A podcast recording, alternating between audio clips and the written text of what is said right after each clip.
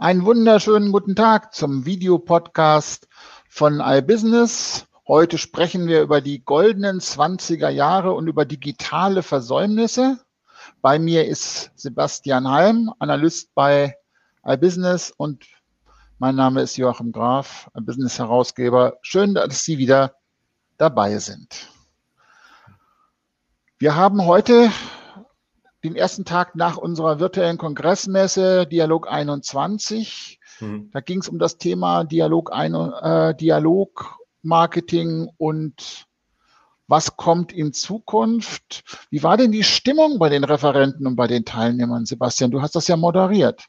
Ich glaube, man kann sagen, dass äh, dieser Titel, den wir für die Konferenz ausgesucht haben, mit den goldenen Zwanzigern, das ist jetzt nicht nur Zweckoptimismus oder ein Label, was wir dem aufgeklebt haben, sondern es gibt schon, mal abgesehen davon, dass man ja gerade ein bisschen optimistisch ist, was die Entwicklung der Pandemie angeht, einen gewissen Optimismus, dass das, was Corona so uns zwangsweise an Entwicklungen im Marketing aufgedrückt hat, sich hält und einen gewissen positiven Effekt hat. Also ich gehe, ich möchte das mal vergleichen mit diesem DSGVO-Effekt von damals. Da musste man ja auf einmal seine Daten sauber haben und auf einmal hat man gemerkt, oh, ich habe da 10.000 Adressen, die brauche ich eigentlich gar nicht. Der hat keinen Bock auf mich. Ich hatte dann die Opt-ins und dann merkte ich auch einmal, ich habe saubere Leads und Adressen, die auch wirklich was wert sind. Und ähnlich ist es ja mit den äh, digitalen Techniken jetzt in der Pandemie. Also zum Beispiel hatten ganz viele Firmen jetzt gemerkt, oh, ich habe ja gar kein Risikomanagement, weil ich hatte ja bis jetzt kein Risiko. Das ist ja immer gelaufen. Die Leute haben ja immer Reisen gebucht, äh, Fitnessstudios besucht und so weiter. Und auf einmal merkst du, das ist was, was fehlt. Und da liegt eine große Gelegenheit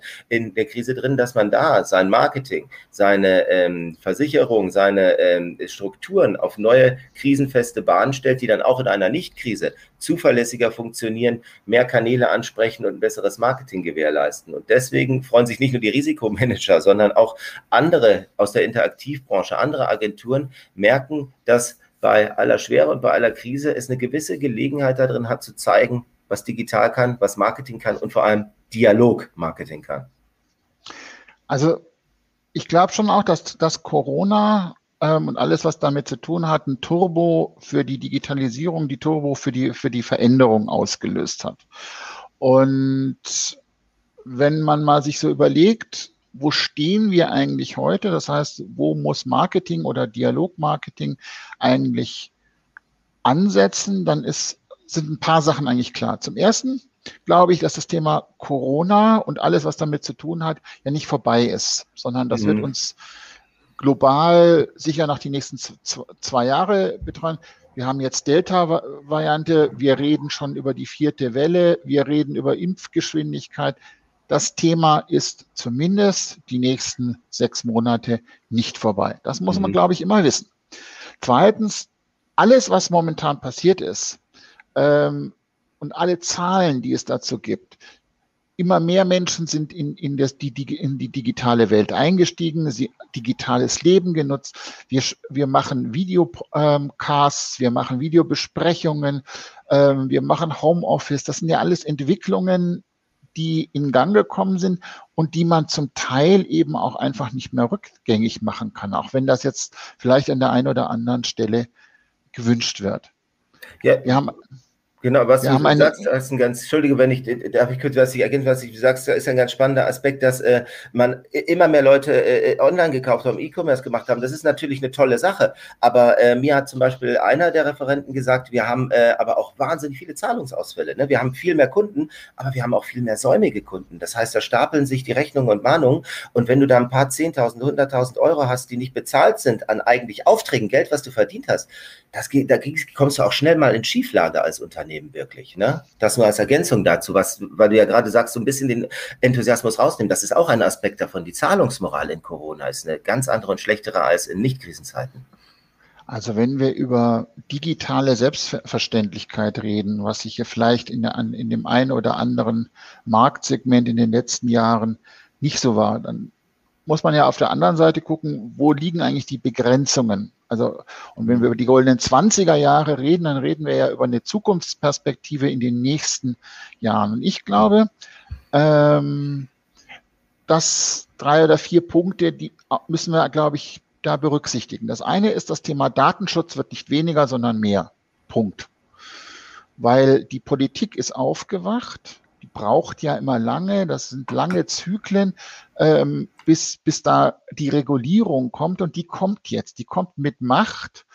Ähm, wir haben jetzt DSGVO gehabt. Wir haben jetzt momentan die Diskussion ähm, um diese ganzen Cookie-Banner. Wir haben die ganzen Geschichten rund um das Thema Third-Party-Cookies. Das verschwindet alles. Das heißt, Datenschutz ist etwas, da sind wir auf einem Weg, der wird immer, immer härter und nicht weicher. Mhm bedeutet für datengestütztes Marketing, ich brauche da neue Ansätze, ich brauche nicht nur Consent Management, sondern ich brauche vor allem Registrierungen, ich brauche tatsächlich ein Einverständnis ähm, für die Nutzung von Daten.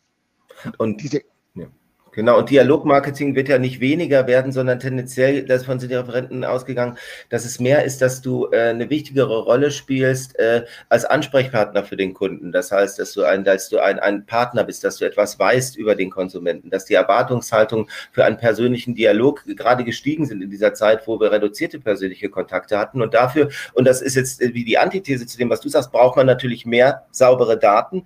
Und auf der anderen Seite haben wir einen strengeren Datenschutz. Das heißt, der Bedarf danach einen Dialog zu führen, ist höher. Dafür brauche ich gute Daten. Auf der anderen Seite, wie du sagst, einen stärkeren Datenschutz. Also tut sich ein gewisses Spannungsfeld auf. Ne? Das heißt, diese Tricks, die ja ganz viele Anbieter so machen, so wir machen das halt jetzt, wir machen komische Cookie-Banner, ähm, wo die Leute im Prinzip immer draufklicken und alles bestätigen. Mhm. Das ist ja im Prinzip ein Trick, das ist ja keine Methode, sondern das ist ja nur der Versuch des Umgehens einer, einer juristischen Festlegung. Und was kommt jetzt als nächstes? Ähm, die vermutlich große Klagewelle zu dem Thema. Also ganz, ganz klar, ähm, das kann noch ein Jahr gut gehen, aber irgendwann ist das vorbei und das muss man wissen. Und dann sollte man, glaube ich, die, sein System gleich vernünftig aufsetzen Richtig. und nicht, ja. nicht darauf hoffen, dass man da irgendwie schon drumherum geht. Das ist wie mit genau. dem Internet, das geht auch nicht wieder weg. Ja, ja, genau. Und diese äh, Nudging heißt das, glaube ich, diese, diese Schummelbanner, die dir dann so äh, weiß machen, du hättest jetzt keine Cookies drin, weil es so schwammig formuliert ist, dass du gar nicht weißt, habe ich zugesagt oder nicht äh, gleich lassen, gleich lassen, gleich von vornherein transparent, sympathisch sein, zu sagen, wir, wir hätten gern Daten von euch, denn wir wollen für euch Dinge tun, wie euch Sachen vorschlagen. Aber wenn du nicht willst, ganz eindeutig ablehnen kannst du hier, kommt ganz anders rüber als dieses, wo ich diesen, diesen dieses Inter, äh, Internet-Pendant zu einem Lohnsteuerjahresausgleich äh, bekomme, wo in, in, der Steuererklärung, wo ich 1000 Cookies abhaken muss, am Ende so verwirrt bin, dass ich kapituliere. Das nützt keinem, auch nicht der Marke. Genau wie du sagst, lieber gleich das richtig aufsetzen, die Systeme. Das denke ich auch. Also auch noch so ein, so ein Megatrend, den ich glaube, der diese goldenen Zwanziger prägen wird. Er prägt ja zumindest jetzt schon den Bundestagswahlkampf. Das ist mhm. das Thema Nachhaltigkeit. Mhm. Das heißt, das, und Nachhaltigkeit hat ja auch was mit Marke zu tun. Nachhaltigkeit hat was mit Vertrauen zu tun. Und dieses Konglomerat wird, glaube ich, in den nächsten Jahren wichtiger. Also die Zahlen, sie stehen unten, die Zahlen sagen ja auch, es gibt eine Menge von, von Leuten, die selber ähm, nicht nachhaltig leben, die erwarten das aber von den Unternehmen, dass die nachhaltig sind. Das heißt, ja, das Unternehmen und die, die Marketingleute kommen nicht raus aus der Nummer Nachhaltigkeit zu beweisen, egal ob die Menschen nachher selber nachhaltig sind, mhm. sondern man muss das zumindest das Angebot machen. Wenn Sie zum Beispiel bei uns unten auf die Webseite gucken, Nachhaltigkeitsbanner, wir sind CO2-neutral, zumindest ähm, zahlen wir dafür, was wir digital verbrauchen. Das ist so ähm, etwas. Wir reagieren natürlich auch auf solche Sachen. Und auch im, im Employer ähm, Branding Nachhaltigkeit. Das heißt, Menschen arbeiten lieber bei Unternehmen, die nachhaltig sind. Ähm, ich würde das Ganze unter so eine Oberbegriff äh, stellen. Die goldenen 20er Jahre werden nachhaltig, aber sie müssen auch achtsam werden. Das mhm. heißt, Unternehmen müssen achtsam sein und achtsam kommunizieren, weil das Vertrauen, und auch das sieht man natürlich überall in unserer Gesellschaft, schwindet. Und deswegen ist es umso wichtiger, so zu kommunizieren, wie man, wie mit einem selber, glaube ich, gerne kommuniziert werden will.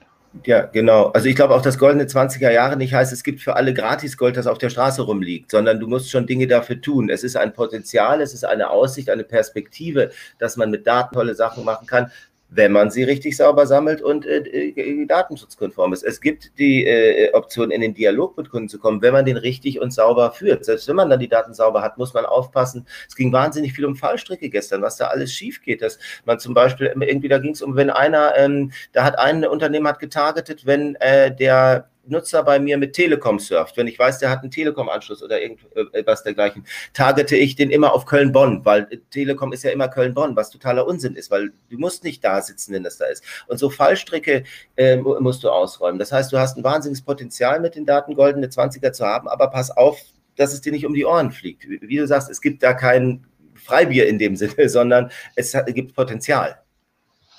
Es gibt Potenzial und ich glaube, die ähm, dadurch, dass das Digitale nicht mehr eine getrennte Insel in einer analogen Welt ist, sondern dass mhm. das sich integriert in, in die Welt. Das heißt, wir haben eine digitale analoge Welt oder eine analog-digitale Welt. Das ist voneinander nicht mehr trennbar. Heißt das aber auch, dass gesellschaftliche Entwicklungen ähm, im Digitalen eben auch stattfinden. Und das mhm. bedeutet eben auch, dass die diese Goldgräberstimmung, dieses, äh, dieser Raubtierkapitalismus, dieses jetzt machen wir erstmal, egal ob wir es dürfen oder nicht, weil das mhm. können wir, ähm, das wird sich genauso, glaube ich, ähm, abschleifen und als Irrweg erweisen, wie das eben in allen anderen Märkten in den letzten Jahren, Jahrzehnten und Jahrhunderten auch war. Wir leben in einer regulierten Welt. Und klar ist, nach Corona ist Regulierung wieder wichtiger geworden. Das, wir haben ja gelernt, dass reine Deregulierung nicht so toll ist. Wenn man ein Gesundheitssystem dereguliert, funktioniert das auf einmal komischerweise nicht mehr so richtig. Und diese gesellschaftliche Erfahrung überträgt sich ins Digitale auch. Und das bedeutet, glaube ich, für das Dialogmarketing und für der, dass ich mit Menschen kommuniziere auf einer digitalen Basis, dass ich genau wissen muss, was ich tue, dass ich die Maschinen dazu habe, ähm, die Algorithmen dazu habe, aber dass, dass der Kopf, nämlich das Marketing, nach wie vor ähm, gesellschaftlich richtige Dinge tut. Und das ist, glaube ich, auch das, da ändert sich die Gesellschaft eben in Richtung einer nachhaltigen Gesellschaft, Schnell und hektisch reich werden ist ein Konzept, das war in den 90ern toll, das war Anfang der Nullerjahre vielleicht noch toll, aber inzwischen sind das nur noch die Testosteron gesteuert mit Anfang und mit 20-jährigen weißen Cis-Männer, die mhm. ähm, so, solche Geschäftsmodelle entwickeln.